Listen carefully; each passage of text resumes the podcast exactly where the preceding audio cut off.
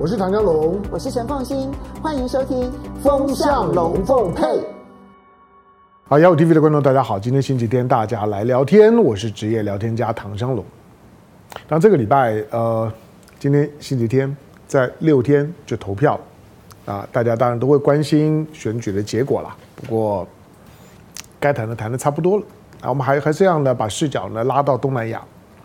毕竟台湾跟东南亚的关系非常的紧密啊，台湾绝大部分的对外的投资，除了大陆之外呢，都在东南亚。这点是台湾在你作为一个台湾人，你在在分析分析呢台湾的利弊得失的时候呢，你该有的起码的认识。所以东南亚的大小事情呢，跟台湾呢都会都会息息相相关。那最近因为因为东南亚的这样子一波流的三个三个峰峰会很密集的排在一起。呃，从柬埔寨的东盟的峰会，然后到印尼，呃，印尼巴厘岛的 G20，然后呢，再回到泰国曼谷的这个 IPEC，那一波流的这样子操操作完，前后呢大概十天左右的时间。这个呢，大家记记不记得？这是在今年三月份的时候，今年三月份的时候，这三个国家的外交部在晚上同一个时间。三个国家的外交部出了同一份的新闻稿。那三月份干嘛？三个外交部出同一份新闻稿？那新闻稿在在讲什么？就是因为那个时候俄乌战争已经开打了。那全世界大部分的会参加，尤其参加 G 团体啊这些峰会的国家，以及呢像东盟峰会的邀邀访的一些的邀呃另外邀邀请的这些的这些的来宾，大部分呢都会对这场的战争有意见。那希望。这些会议呢，要抵制抵制俄罗斯，或者是支持俄罗斯的国家。但是这三个东盟的国家同一天晚上一起发新闻稿，同一份，三个国家发的内容都一样，就是我们不抵制任何国家。年底的时候欢迎到东盟来做客。好，那因此呢，就有了最最近这三个会议密集的排在一起，让方便呢域外的国家的领袖们，如果你要来参加这三场的重要的会议。一次来十天，那就十天的之内呢，就把东盟这三国的三个重要的会议呢都走完。呃，我们从从 G20 从一件小事情谈起，当 G20 的会议呢已经结已经结束了，那过场当中的很多的内容重点，在这段呢这段时间大家谈了很多，包括星期五的风向龙凤配也谈了，包括了像是杜鲁多杜杜鲁道和习近平的那个。那个非常非常特别的那四四十几秒的讲话，大家也都已经看到了。但是当 G 二十结束了之后，拜登就回去了，他没有参加 IPEC。我在我在节目当中稍微有谈到一点点，就是说美国对于东盟的无能为力，在这次的三三场的峰会里面已经极为明显。那东盟国家也相信，充分感受到这一点，就是美国对东盟。已经无能为力了，在这个地方，美国已经不知道他该怎么办。那接下去在这地地方，美国呢就是一个越来越陪衬的角色。那所以 IPEC 呢也不来。那未来呢，这 IPEC 的主办国呢会越来越感觉不到呢美国的存在。东盟呢的主办国呢抱怨了美国对 IPEC 的疏离、漠不关心。已经不是第一次啊！我之前讲过，从从奥巴马的时代到特朗普的时代，特朗普只来过一次啊，四年总统四次的 IPEC 峰会，特朗普呢在在东盟只来了一一次，然后这一次呢，拜登已经来到了东盟了，结果 IPEC 还是不不去参加了 G 二十就走了，显然他对于 G 二十的这二十个国家。跟东跟 IPEC 这二十一个国家，他显然想法是有些不一样的。大概 G 二十他的朋友比较多，不来还不太好意思，毕竟 G seven 在里面。可是呢，讲到 IPEC 的时候，那那个感觉就很复杂了。因为这里面虽然也有澳洲、纽西兰、加拿大，可是这里面有俄罗斯、有东盟的国家，再加上拉美的这些的国国家，现在大部分呢在 IPEC 里头的跟美国的关系呢都不怎么样，所以呢，索性呢就不参加了。反正会无好好会，我估计了，拜登是算一算之后呢，参加 IPEC 呢，也没啥搞头，也没啥热点，新闻感呢也不够，干脆呢就不参加。好，那这个呢，对台湾会有什么影响？台湾在这方面呢，实在是没有一个高度啊，去去关注，就是说台湾正在整个大的地缘政治当中越来越边缘化。从很早前我就讲过，就台湾，台湾不只有国家认同的问题，台湾还有区域认同的问题。那国家认同的问题，是因为内部的内内部的台独的力量，那不断的把台湾呢给带偏，采取一种自我自我梳理。那否定了台湾人是中国人，甚至否定台湾人是华人。总而言之呢，否定了台湾在历史上面、人种、血缘、文化上面跟中国的一切。为了达成了台独的目目标，努力的呢自我欺骗、自我梳理。那做身为的台湾人，我也是台湾土生土长的台湾人，如果不能够呢从这个迷雾里面走出来，台湾接下去真的很麻烦。但是这是国家认同，还有一个是区域认同。这个区域认同就是台湾，台湾又又不认为自己是中国的一部分，但是在地缘上面来讲，东北亚的活动找不到你，就是人家不会邀你；东南亚的活动也不邀你。台湾距离菲律宾这么近，东盟最靠近台湾的就是菲就菲律宾了。日本靠近台湾这么近，东北亚的所有的政治最靠近台湾的就日本了。可是这么靠近。但是不管是东北亚的地缘的活动，东南亚的地缘的活动都不会找台湾。台湾在区域上面来讲，既不能说是东北亚，也不是东东南亚，也不是中国的一部分。我说从台湾独派的立场，那台湾到底是什么呢？台湾呢，就是亚洲最孤独的存在，还真的是亚细亚的孤儿。那孤到真是连自己都都不知道自己从哪儿来的。好，那看到呢，就是说这一次的 G 二十。我们在我们讲讲，就是说 G 二十散会之后的最后的一幕，那个最后的一幕呢，就没有没有什么人关心了。最后的一幕呢是拜登迟到早退，可是呢，习近平呢是早到晚退。他最后离开印尼，他离开印尼前的时候呢，他做什么？就是十七号的早上，在他要要到曼谷之前的时候，十七号的早上，他透过视讯，那跟。印尼的总统佐科共同见证了印尼的第一条的高铁，叫做雅万高铁，从雅加达到万隆。万隆，我我认识他是因为万万隆会议了，一九五五年的万隆会议，它是印尼的第四大城，但是距离雅加达还蛮近。印尼还有像泗水啊等等这这些呢，也也都是很重要的城市啊。但是呃，万隆是它的第第四大城。那雅加达到万隆这条的高速铁路有很远吗？没有，呃，一百四四十几公里，一百四十二公里。台湾的台湾的高铁，台湾高铁南南北呢，大概大概三百七十五公里吧。那雅万高铁在一百四十二公里，大概台湾的一半。那简单讲就是，如果你在台北搭高铁，那雅万个高铁的终点站大概就接近还不到台中啊，大概到苗苗栗左左右而已。差不多啊，大概到的到台中，大概就这么近。好，那雅雅万高铁呢？你简单讲就理解，就是说从从台北，就是台湾的高铁呢，从台北到台中的距离，那很重要吗？嗯，还蛮蛮重要的。一方面，对中国很很重要，这是中国，就中国现在大家都都知道，中国的高铁非常厉害。那中国高铁的厉害是一开就很厉害，没有中中国的铁路运输的厉害是二十年的事儿。你要知道，上个世纪，当台湾开始开始要要采购高铁的时候，那那个时候呢，能够投标的只有德德国、法国，那日本没有其他的国国家能能投标。中国大陆那个时候，不不要说让不让中国大陆投标，而中国大陆那个时候也没有什么高铁。中国第一条的这样的高铁呢，在上个世纪的一九九九八年开始营运吧。在那个时候，当然相对的比较低低贵，大概两百五五十公里左右的时速。但中国大陆现在的现在的高铁，啊、比如说，比如说你常常看到的这个呃，从北京到广州的这样一个高铁，到武汉到广州的高铁，复兴号的平均的时速大概都在三百多公里，三三百五的时时速，大概看得到。现在在测试的。大概都已经是四百公里，在实验阶段的，甚至于呢，现在大家都在测试一些能够呢能够达到接近音速的次音速的亚音速的高铁的速度，那个就已经很惊人了。那个、那、那个那种的速度，从我们经验上面很难想象。就是如果你是亚音速啊，那已经比一般民航机啊可能都还要快啊。OK 啊，它的时时速呢，可能可能可能六六七百公里。那你想现在的高铁的速速度已经到了三百五了。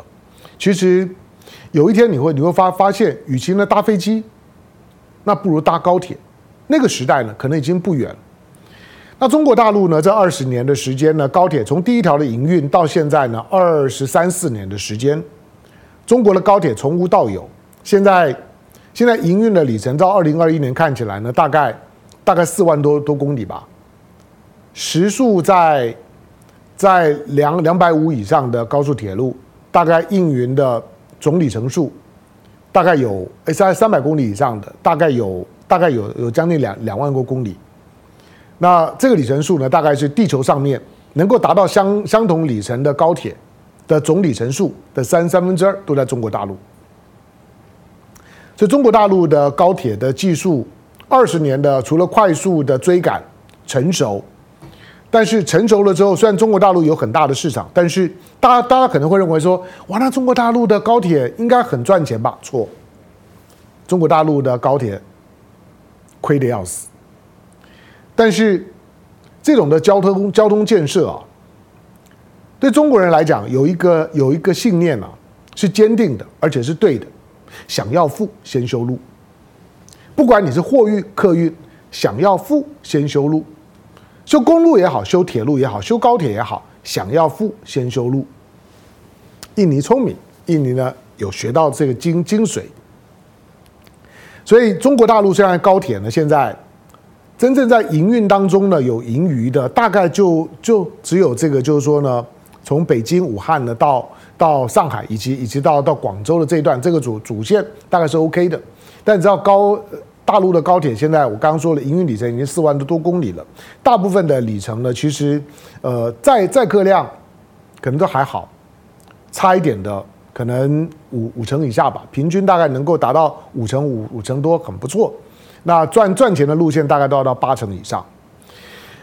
好，那虽然亏，但但是呢，它的技术呢一直在精进，它早早晚是会会赚钱。而且像这种的交通建设啊，它不能够单纯去去算。算你的，算你的所谓的所谓的赚不赚钱，因为你的资本投入是非常惊人。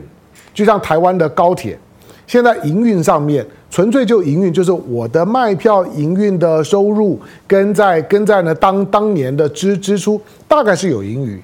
可是如果你把当初的投资的金金额算进去，那那要赚钱是不可能的。而且就算到有一天呢，这条的高铁所有的折旧都完成了之后。能能能不能赚钱，大概都是个问号。所以呢，在谈高铁的时候，你很难从赚不赚钱的角度去看，而是你认为呢，它的它的营运、它的周边效益以及象征意义，它代表了什么？好，那习近平在离开印尼，印尼又很重要，全世界最最大的，我们前年才提到，全世界最大的穆斯林国国家，全世界最大的群岛国家，有一万多个岛屿，它是东盟大国，那。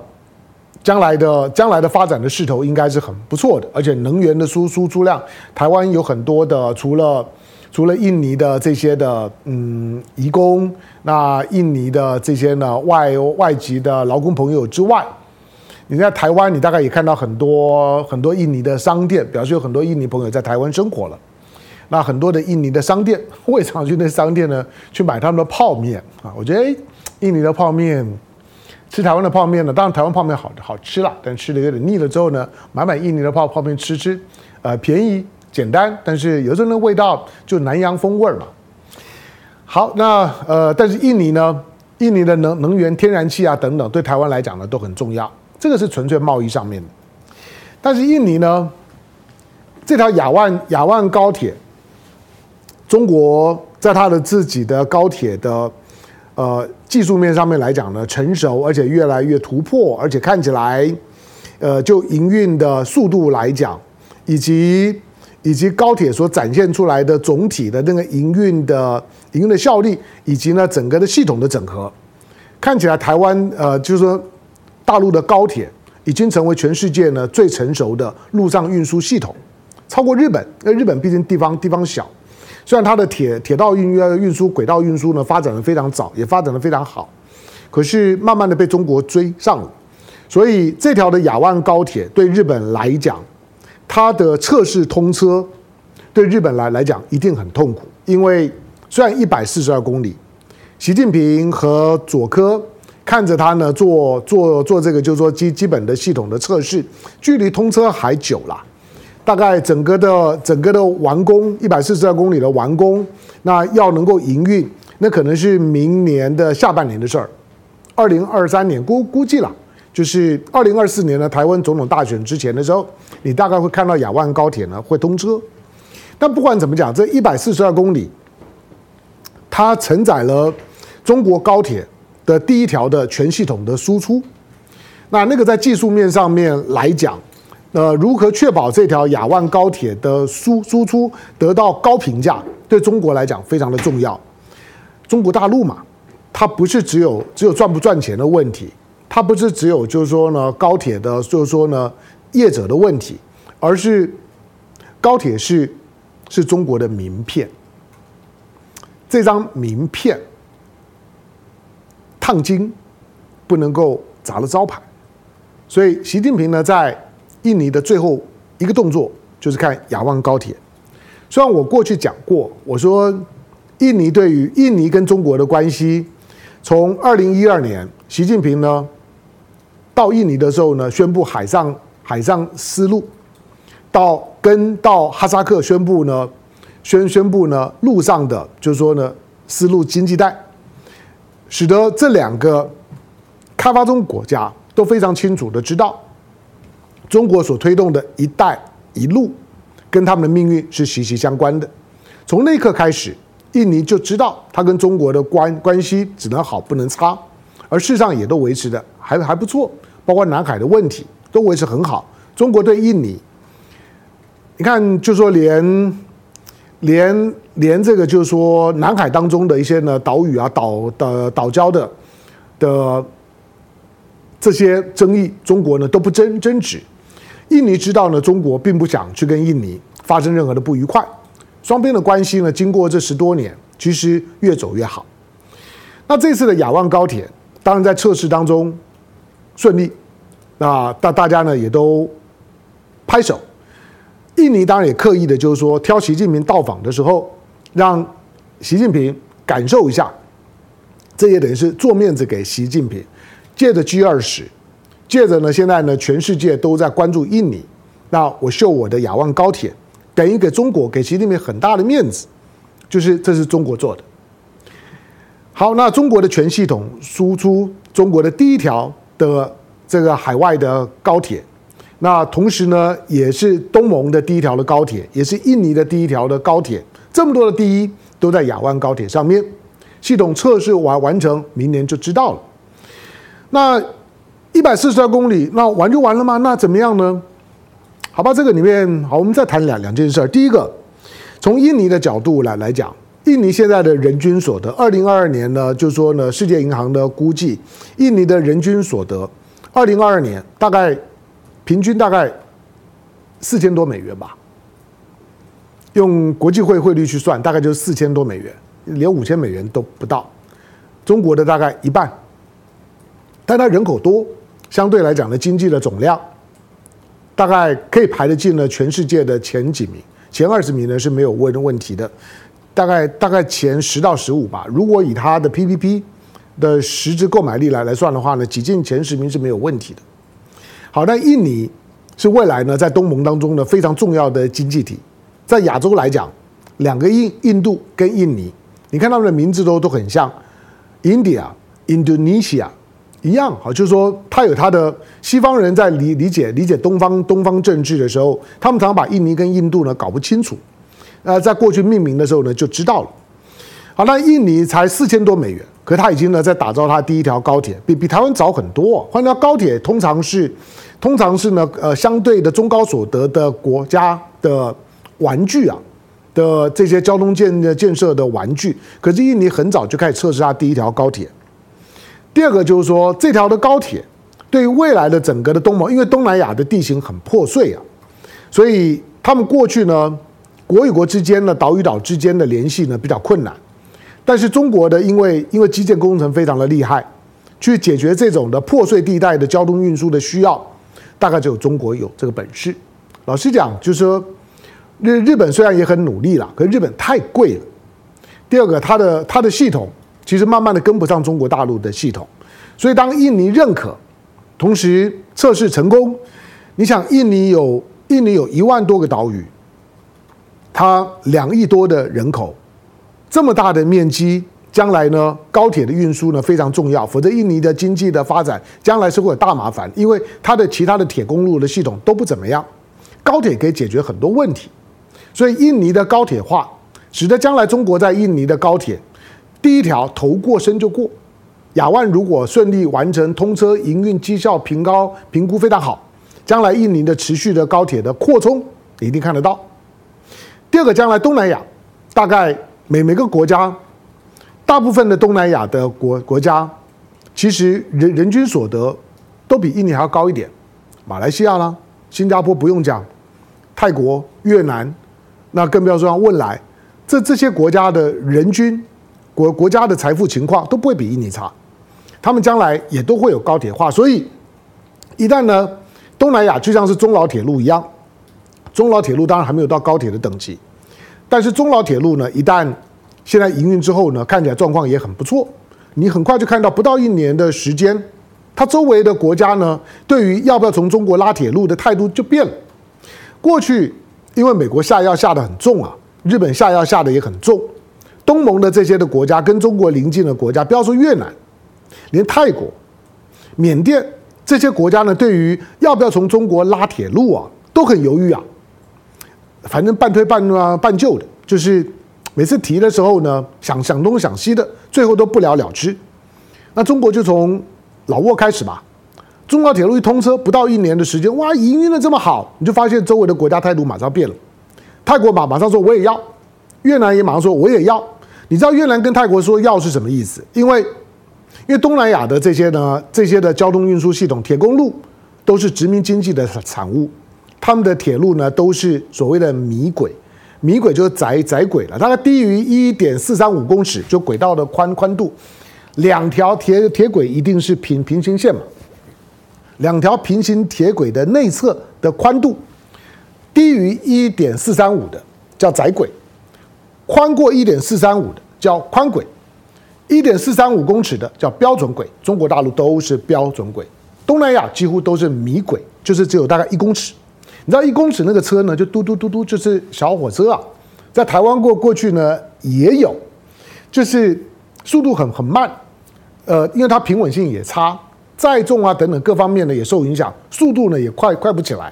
所以当你呢保留了这种所谓的所谓的殖民殖民体系的交通设施的时候，你要提高自自己的发展，那个很难。那过去呢不愿意跟中国的标准轨接呃接轨，换句话说，大家的铁路运输呢就不通。但现在通了啊，也还没通了。但是看到呢中老铁路之后呢，最近呢越南、泰国的好，那我们也接，所以就车同轨，从中老铁路就开始。将来印尼的亚万铁的铁路，同样高铁也会是不只是车同轨，而且同系统、同品牌。中国未来在整个的。整个的铁道运输系统的整场输出全系统的输出，大概会在东南亚会产生全覆盖的效果，包括菲律宾，这也是很破碎的岛屿，七千多个岛屿，全世界第一大群岛国家印尼，第二大群岛国家呢就菲律宾，将来能够解决呢这些的群岛国国家的的这些呢内内部运输的，大概就中国吧。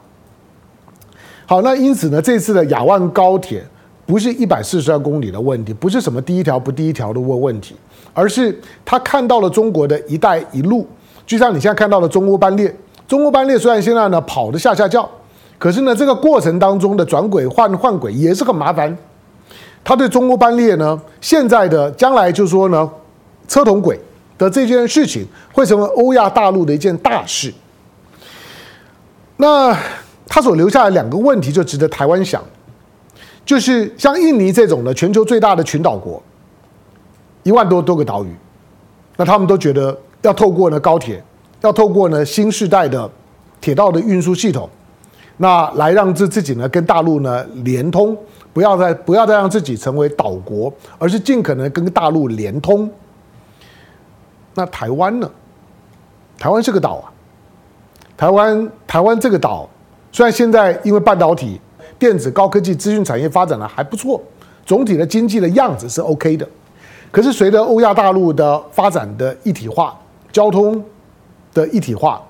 台湾终究会开始要思考一个问问题，连日本都在都在想这个问题，连韩国都在想这个问题。韩国跟日本，他们不可能自外于欧亚大陆的最根本的原因，就是欧亚大陆的一体化已经是确定的。那日本同样是个岛国，韩国你基本上也要把它当做岛国，因为它的它被呢北韩呢隔呃隔开，它跟大陆呢不连通，这是韩国很痛苦的。它的铁铁路碰到三十八度线呢就要停。韩国也是希望呢，韩国希望打通呢跟朝鲜之间的关系，除了呢同文同同种之外，还有一个很重要的原因就是说，打通了之后，韩国呢就可以直接直接呢从朝鲜半岛进东北，然后呢接西伯利亚铁路，然后呢就可以呢进进欧洲，就可以呢从韩国到英国就办得到。韩国想不想啊？任何呢对未来有有梦想的国家跟领导人怎么会不想呢？但是台湾怎么想？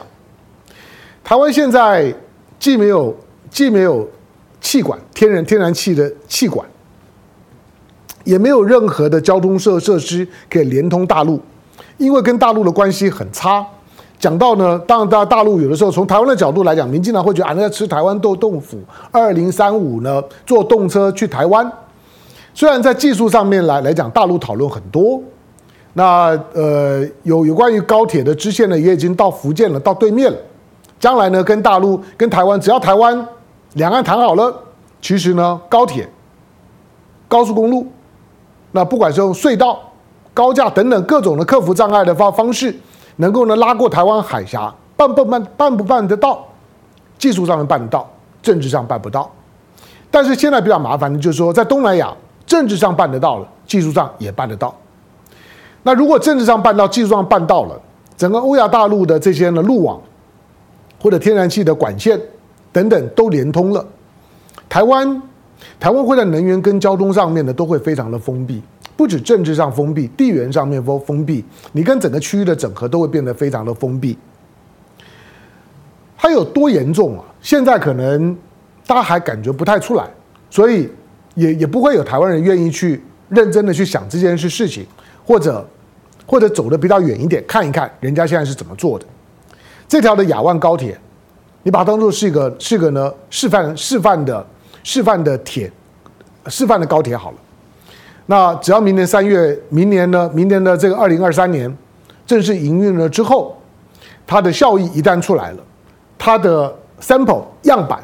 一旦呈现了之后，我估计同样的会在东南亚甚至其他的开发中国国家都会形成很大的诱惑力。那台湾呢？台湾有高铁。台湾有台湾高铁，可是我是说，台湾的所有的路网，包括呢天然气这些的能呃能源的管道都不连通，这个对台湾未来长远的发展来讲伤害太大了。我也希望有一天台湾可以从台北出发了之后，开着车或者坐动车到伦敦，穿过呢整个欧亚的路块，方便不管是旅游、经商或者我就是高兴。那那个是非常长远之后的想象，但是我是说，东盟、东南亚这些国国家对台湾很重要，因为台湾的企业大部分的投投资，第一是在大陆，第二大概就在东南亚。可是东南亚现在呢，在整个欧亚陆块的整合走得比台湾前面很多，在政治上面跟台湾却越来越疏离，那台湾怎么办？我讲的这些事情。我我不知道大大家能捕捉到多少，有时候他需要点想想象力。可是以过去二十年的发展的速度，就我讲的，中国大陆的高铁二十二年的时间，从零到四万，从零到现在全全球三分之二，就二十年。所以如果你不要觉得我谈的是两百年以后的事情，二十年以后再回头看今天我们在谈的事情，你可能会觉得。不不是再回头以百年生了，再回头以二十年生，而二十年就足以改变一切。但那个时候呢，再懊悔也来不及。台湾需要改变政治态度，这不只是基于两岸的统独问题，而是台湾长远的未来跟欧亚陆块的整合的问题，这才是更深刻的。感谢收看今天的雅虎 TV，周末快乐，下回聊，拜拜。